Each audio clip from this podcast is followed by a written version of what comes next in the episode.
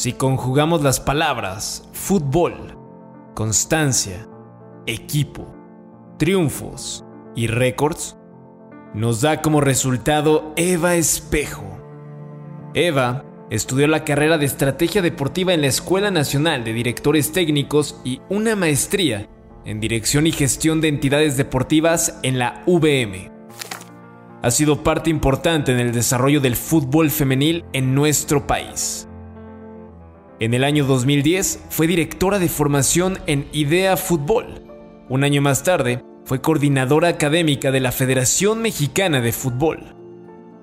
En 2015 cambió su vida al unirse a los Tuzos del Pachuca como coordinadora de desarrollo y así, cuando se creó el equipo femenil, asumió la dirección técnica y logró el título del primer torneo profesional del fútbol femenil en nuestro país dos años más tarde, en la Copa MX Femenil 2017. Ese mismo año, la CONCACAF le otorgó el reconocimiento a la entrenadora del año. Durante su labor como técnica de las Tuzas, dirigió 122 partidos, de los cuales ganó 72, empató 18 y perdió únicamente 32 encuentros.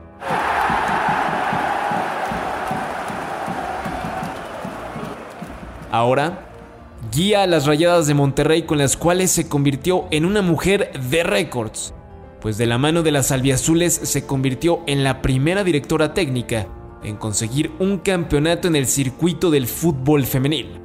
Aunado a esto, se convirtió en la primera estratega en conseguir más de 100 triunfos en la Liga MX femenil.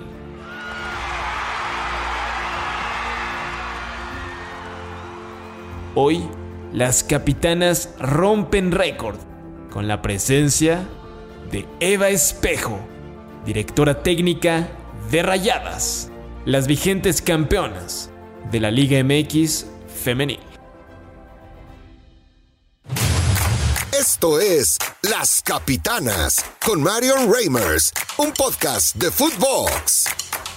¿Cómo están? Qué gusto darles la bienvenida a un nuevo episodio de Las Capitanas. Ustedes lo saben, estamos en exclusiva a través de Footbox en todas las plataformas y es un auténtico privilegio para mí, la verdad, hablar eh, en este espacio con una eh, mujer que es precursora, que sigue rompiendo paradigmas, que es además un extraordinario ser humano, una profesional de primerísima línea. Ya, ya, ya, basta con hacerte la barba, Eva Espejo, por favor. No es cierto, lo digo porque es verdad, pero van a decir que soy barbera. ¿Cómo andas? Muy bien, muchas gracias. Qué, qué presentación tan, tan grandilocuente. Espero ser la mitad de las cosas que dices, pero bien, bien, tranquila, contenta de estar aquí.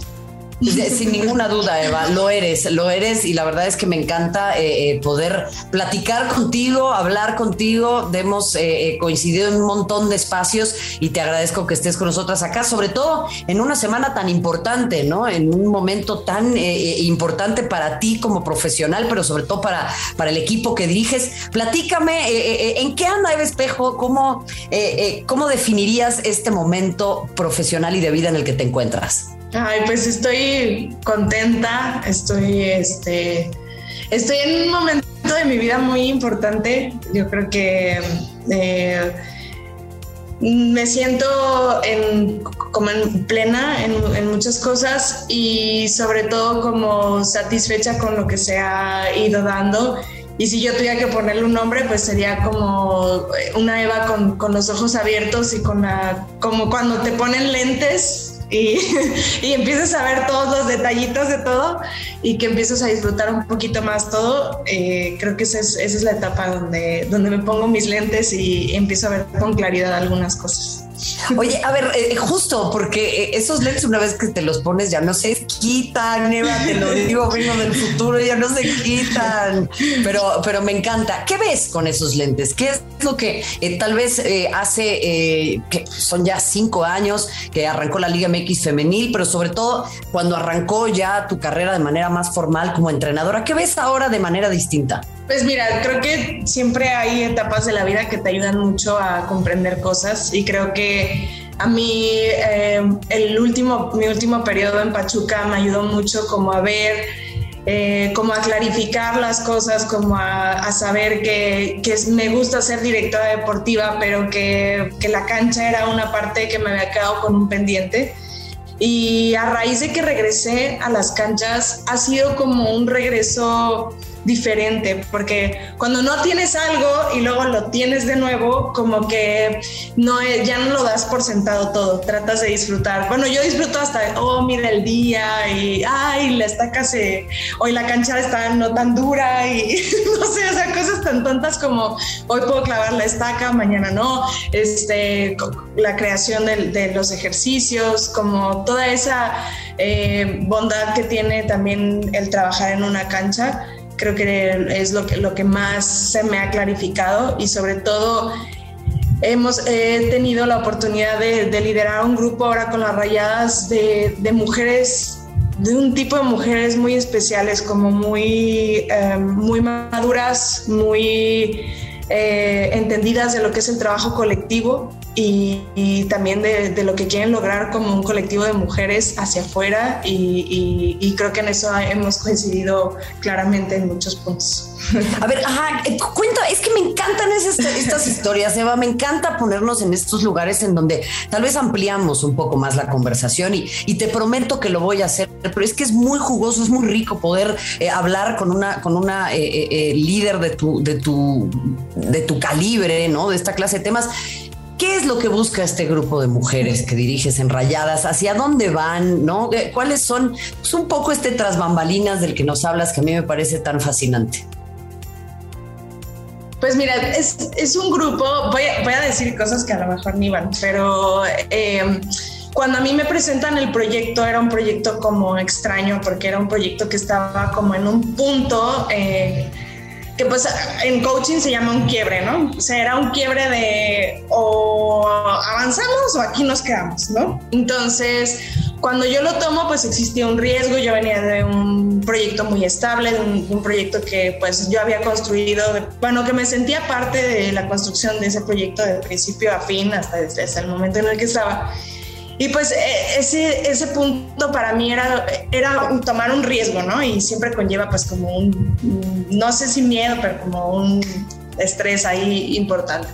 Entonces cuando yo llego y me hablan de, de este grupo, me dicen es un grupo fuerte, es un grupo competitivo, eh, no siempre están a gusto con todas las cosas, eh, eh, como esta exigencia que a veces no se tolera tanto, ¿no? O sea, como esta exigencia que, que a veces molesta, ¿no? Y yo decía, bueno, pues habrá que conocerlo. Yo siempre escucho las partes, pero también trato de formarme mi propia opinión, porque al final, eh, pues a veces muchos hablan desde su historia y desde, pues, desde el sesgo que les da estar todos los días en ese mismo lugar. Entonces intenté conocer al grupo y me encontré sí con un grupo exigente, sí con un grupo muy competitivo, pero con un grupo con mucha claridad en lo que quería.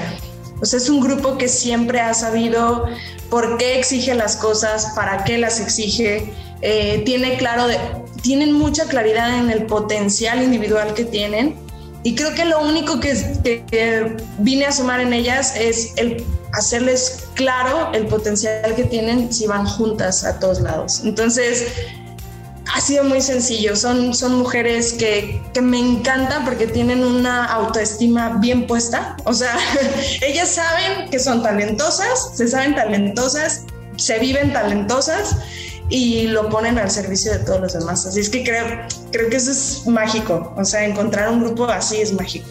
Eh, es que no, no, cabe ninguna duda y yo veo ahí como muchas convicciones, entiendo eh, eh, pues otra perspectiva, ¿no? Y creo que ahí también quisiera preguntarte sobre los valores que están al centro y con esto no quiero decir que el deporte varonil no tenga valores al centro o que no se compartan o que no exista solidaridad. O sea, no, no, no me gustan estos eh, eh, eh, comparativos, pero indudablemente el dirigir a un grupo de mujeres en estas altas exigencias que existen hoy en torno a la Liga MX femenil, pues es un desafío particular, Eva, porque nos presenta situaciones que tal vez antes no eran tan conocidas en la narrativa popular o en el mainstream, por decirlo así. ¿no? O sea, como que no conocíamos estas historias, claro, y por eso lo tenemos que, que, traer a colación. ¿Cuáles crees tú que son las particularidades eh, de, estos grupos y qué sucede cuando tantas mujeres se juntan? Porque ese dicho machista popular de mujeres juntas ni difuntas, yo no, no, me, yo no me lo creo cuando veo estos equipos de fútbol. No, de hecho, eh, todo el tiempo les digo, estamos rompiendo barreras por todos lados, ¿no? O sea, son son mujeres, evidentemente son mujeres de carácter fuerte, o sea, de un carácter, eh, tiene una autoestima perfecta, o sea, donde saben lo que tienen, saben lo que valen, saben lo que son capaces de lograr y ahora viene alguien que les dice, ¿y en colectivo qué creen? Mejor todavía. Entonces, Jonas! Entonces, bueno, son cosas que, que, dan miedo, que asustan, porque obviamente eh, es algo que, como bien dices, no está en el colectivo como tal, pero ellas manejan valores tan claros como que eh, por ejemplo, nunca dejan a una atrás. O sea, siempre es, hey, alguien que se quiere salir del, del redil o que tiene que, pero no a la mala, no, no hacia la manera de, de aquí somos sino es como intentando convencer qué te inquieta, cómo vas, en qué te podemos ayudar, por qué te está pasando esto. E incluso son capaces de, venir a decirme, Eva, está pasando esto con esta persona, ¿cómo la podemos ayudar? ¿Qué hacemos? Eh, o sea, cosas así de, que, hablan estrictamente de, una preocupación fidedigna porque el de al lado esté bien, ¿no? Eh, valores como esos, como valores donde hay cosas que no les parecen y vienen y hablan y te lo dicen, una honestidad, una franqueza, una claridad con la que hablan, que, que es como, y obviamente eso genera diálogos honestos entre, entre todas nosotras, ¿no? Entonces creo que oh, eso ha sido mágico y, obviamente el, para mí la mejora continua que tienen, eh, una capacidad de, mejorar, bueno, ahora qué más, y ahora qué más, y ahora qué más, pero en un aspecto de yo no quiero nada más mejorar, también mejora la de atrás, porque si la de atrás mejora, yo compito mejor. Entonces es como, y, yo quiero, pidieron por ejemplo este semestre mayor competencia. Entonces pues para nosotros ha sido un semestre muy complejo porque el éxito a mí, apenas me, me, está cayendo el 20, el éxito trae cambios y la competencia trae cambios. Entonces, no siempre son cómodos, no siempre son amables, no siempre son, ¿no? No siempre lo que uno pide es lo que es. Entonces también esa transformación a ellas, de, digo, ahí está lo que pidieron, mm, veamos cómo va, ¿no? Y están en ese, y, y también creo que es un mito, romper un mito porque pareciera que las mujeres no podemos competir sin la envidia o no podemos competir sin un chorro de cosas que nos han hecho creer. Y aquí, aunque hay incomodidad, porque a veces dices, ¿por qué ella y yo no? Listo, mi rol hoy es a trabajar más o estar afuera y hacer algo mejor para, para estar dentro claro. Y eso tiene una gestión de por medio muy interesante, va. O sea, yo ahí, yo ahí te quiero preguntar por un par de cuestiones, porque siempre eh, hablamos en el fútbol, en cualquier deporte, creo, pero sobre todo en este deporte tan popular y, de repente eh, tan particular, eh, el tener credibilidad como entrenadora o como entrenador, convencer al grupo que se sientan cómodas y cómodos con lo que plantea quien, quien comanda, que en este caso eres tú. ¿Cómo convences a estas futbolistas? Híjole, no. Mira, yo, siempre he sido como muy, te voy a decir algo que me decían eh, Marco Garcés, me daba mucha risa porque siempre me decía, pero tráeme un perfil igual de entusiasta que el tuyo, ¿no? O sea, tú eres bien entusiasta, Eva. Entonces, creo que una de mis primeras cualidades en la vida es que soy entusiasta, este, que me lo, que yo digo, eh, se va a hacer esto y yo soy la primera que se muere en la línea en lograr que eso suceda. Y voy a poner todos los recursos necesarios al, alrededor y a la cuadra siguiente y a la redonda siguiente para que todo funcione y todo salga bien. De ahí a que salga, eso ya es otra cosa, pero, pero pongo todos los recursos, todos los medios, todo lo que en mí está para, para poder lograr las cosas, ¿no? Y, y bueno, eso es en general y en lo específico trato siempre como de hablar un mismo lenguaje, eh, yo decirles, yo pienso esto, yo hago así las cosas, ¿qué les parece? Y tratamos ahí de hacer un match, una, como pues, una traducción de, de, cosas y a partir de ahí tener conceptos eh, pues conjuntos y trabajarlos al final de la vida. Es que eso es, eso es bien importante, Eva, y yo ahí quiero empezar a centrarme en otras cuestiones porque sé, y esta es una parte bien importante, a ver, es importante hablar de eh, las opresiones que atravesamos las mujeres, de, las, de los desafíos que atravesamos las mujeres, de todo lo que nos sucede, de lo que callamos las mujeres. Pero, quisiera, quisiera también empezar a hablar contigo de tu visión de este deporte, ¿no? Y, en ese sentido, a ver, platícame un poquito. Eh, sobre todo para que la gente lo sepa. ¿Tú jugaste fútbol? ¿Cómo fue tu acercamiento con el fútbol? ¿Qué onda con eso? Yo soy malísima jugando fútbol. Doy una pena ajena tremenda. somos dos, Eva, somos dos. O sea, y, no, o sea, nunca, o sea, juego, pero soy malísima. O sea, el otro día me decían las, las jugadoras, no, no, no entras a jugar. Y yo, no, ¿para qué? O sea, no, no, no, o sea, no mal. Y, pero siempre me atrajeron mucho los deportes, siempre los vi, siempre estuve ahí al pendiente. Claro que intenté jugar básquet, básquetbol, tochito, fútbol, intenté todo, pero pues no, hay veces que la vida no, no te da esos talentos. Y este. Y pues ya siempre me, yo voy al estadio con mi papá a CEU y, yo veo a los Pumas, estos Pumas que, que, no ganaban nunca.